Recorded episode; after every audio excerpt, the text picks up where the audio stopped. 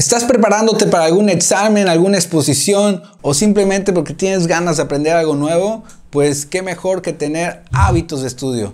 Yo soy Rodrigo Garcés y esto es Rodgar Coaching Juvenil.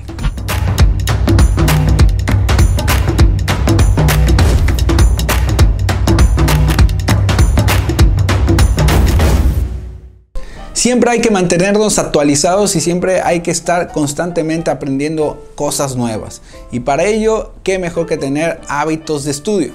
Y te voy a compartir algunos hábitos de estudio que los puedes aplicar. El primer hábito que hay que implementar es siempre encontrar un espacio. Cuando uno va a estudiar hay que encontrar un espacio, un espacio que tiene que ser personal, un espacio donde tú te puedas concentrar y sobre todo que puedas evitar las distracciones.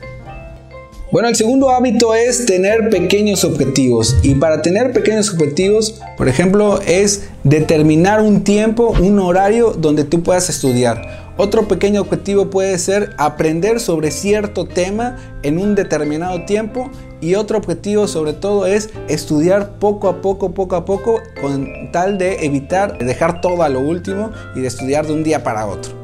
Y bueno, el tercer hábito es poner en práctica. ¿Y a qué me refiero con esto? Es que cuando uno estudia, lo mejor es ponerlo en práctica, pero sobre todo para adquirir la experiencia. Una vez que tú adquieras la experiencia, lo mejor es que tú puedas compartir esos conocimientos, tú puedas eh, compartir y transmitir a los demás todo lo que has aprendido.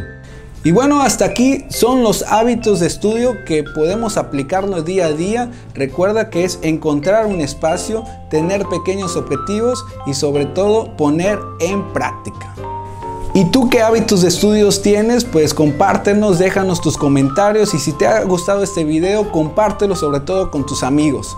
Y bueno, por lo pronto, cuídense, pásenla muy bien y seguimos en contacto. Adiós.